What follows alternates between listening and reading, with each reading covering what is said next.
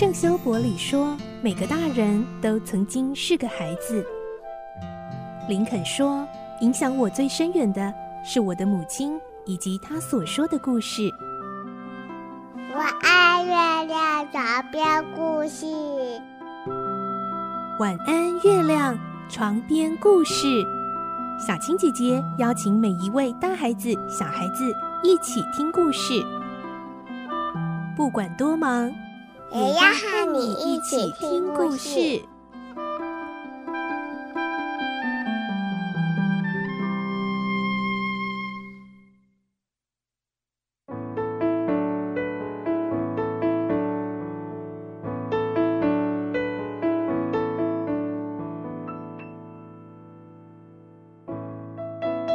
晚安，欢迎你和我们一起听故事。我是小青姐姐，我们继续来听奇岩城的故事。今天是第十九集，我们会听到一集到借由父亲来信上的线索，继续找出父亲被藏匿的地点，也继续追查空洞之针的秘密。来听今天的故事，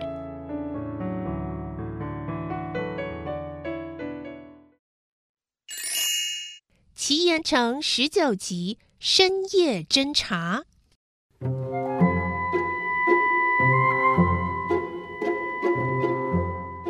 一直到冒着危险，隐秘的接近城墙下，用心的观察一番，并没发现什么密道。太奇怪了，再怪的建筑物也得要有个出口啊！他再三寻找，就是找不到门。趁着没被发现，他悄悄地离开了城墙。退回墙边时，他遇到两位提着牛奶桶的村姑。啊，请问那座森林里的古堡叫什么？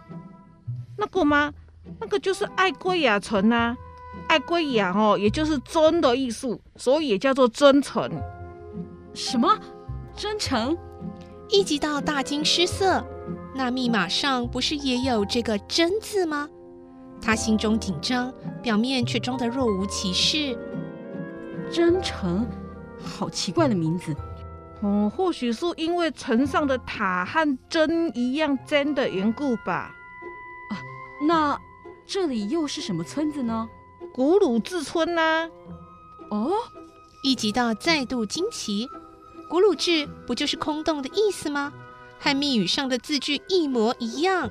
所谓空洞之针，就是指这个村民和那座古堡啊。不用说。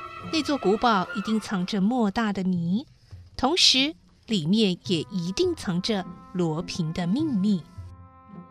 一直到心想，如果罗平发现我报警，事情一定变得更复杂。我索性独自进行吧。第二天早晨，一直到离开旅店，在森林中脱去了工人的衣服，再度化妆为英国青年画家。前往爱古村小镇，他先造访这个地方的房地产监理人和公证人。他说：“哦，我是英国籍的画家，对此地的风景很感兴趣，所以想把家人接到这里同住。有什么适当的住宅在出租吗？”公证人介绍了几处住宅和土地。那座那座珍宝怎么样呢？是出售还是出租呢？呃，那个不行哦，现在有人住着哎。不过哦，那个人只约定租一个夏天呢。啊，那是什么样的人在住呢？是意大利的安福利吉男爵。他立刻明白，罗平又化妆成意大利的男爵了。那位男爵是什么样的人啊？我没有见过，因为哦，他是跟那个堡主直接谈妥，然后就租下来的。堡主是？呃，堡主的名字叫巴勒美，他家是住在巴黎的。多谢了。问清楚堡主地址，一直到又搭乘开往巴黎的快车。巴勒美是位年约三十、愉快亲切、体育家型的绅士。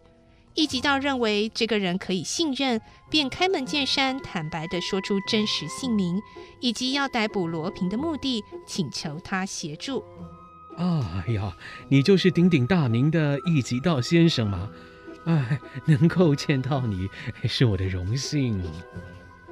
巴勒美这样称赞不是没有道理，因为一级道运用无比的推理能力，侦破了连警察也无法解决的怪案，已经轰动全巴黎。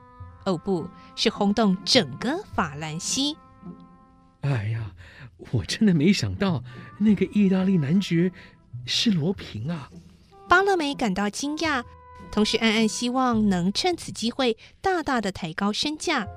如果那租户是罗平，为了逮捕他，一级道一定会使出浑身解数，全国报纸也会大肆渲染。这样一来，古堡就会跟着出名，价格自然也水涨船高喽。巴勒美正打着如意算盘时，一级道说：“为了调查古堡内的情形，请容许我在晚上单独潜进一趟。”哎呀，那么高的墙壁不容易爬，里面呢、啊、还有两条猛犬。家母曾经在那里住过一个时期，哎，是当时饲养的，现在还留在堡里了。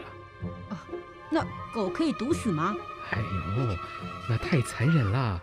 何况即使没有狗，要进入建筑内部还是很困难的，因为啊，这一座古堡造得非常坚固，窗上又有铁栅，就算进去了。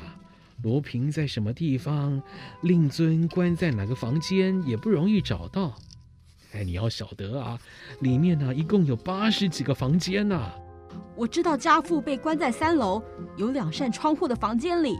哦，那个是大套房啊，要到达那里谈何容易啊？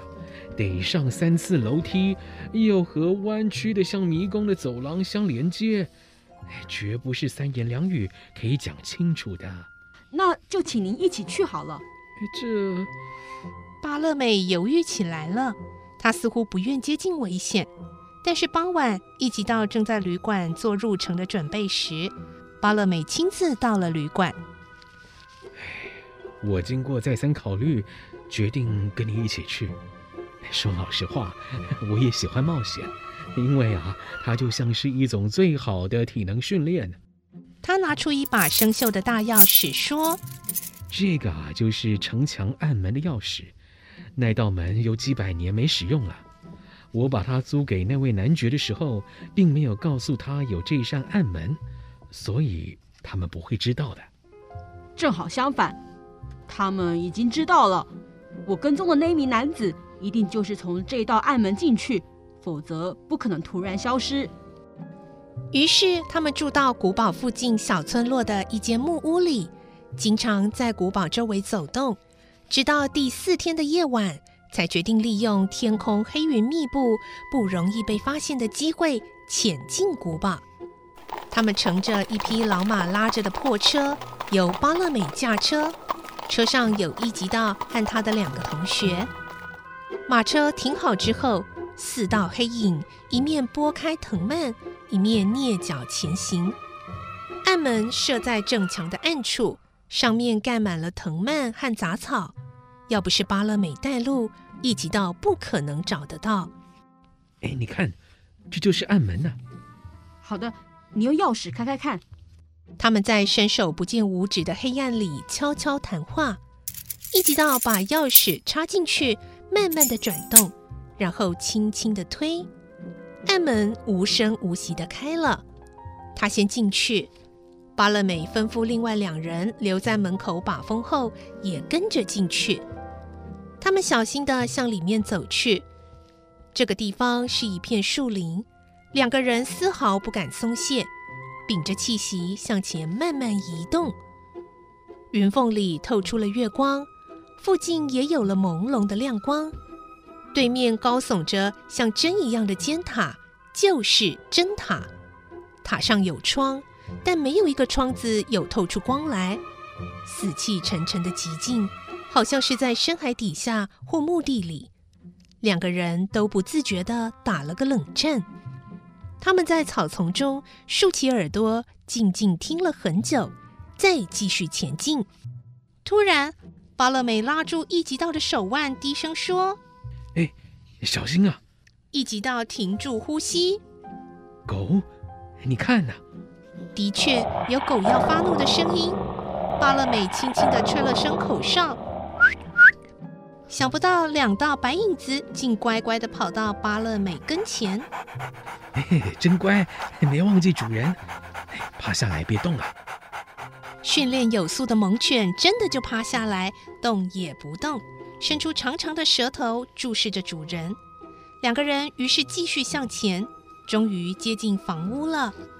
哎，那一扇窗的防雨板坏了，从外面可以拉开。一点也没错，一个窗子上的遮雨板稍微一拉就开了。巴勒美用钻刀割下一块玻璃，伸手进去拉开窗栓，两个人悄悄的进入屋里。这里呢，就是走廊的前端，向里头一直走到底，有个大厅，大厅的一角有楼梯，从那儿上去啊，就可以到令尊住的大套房了。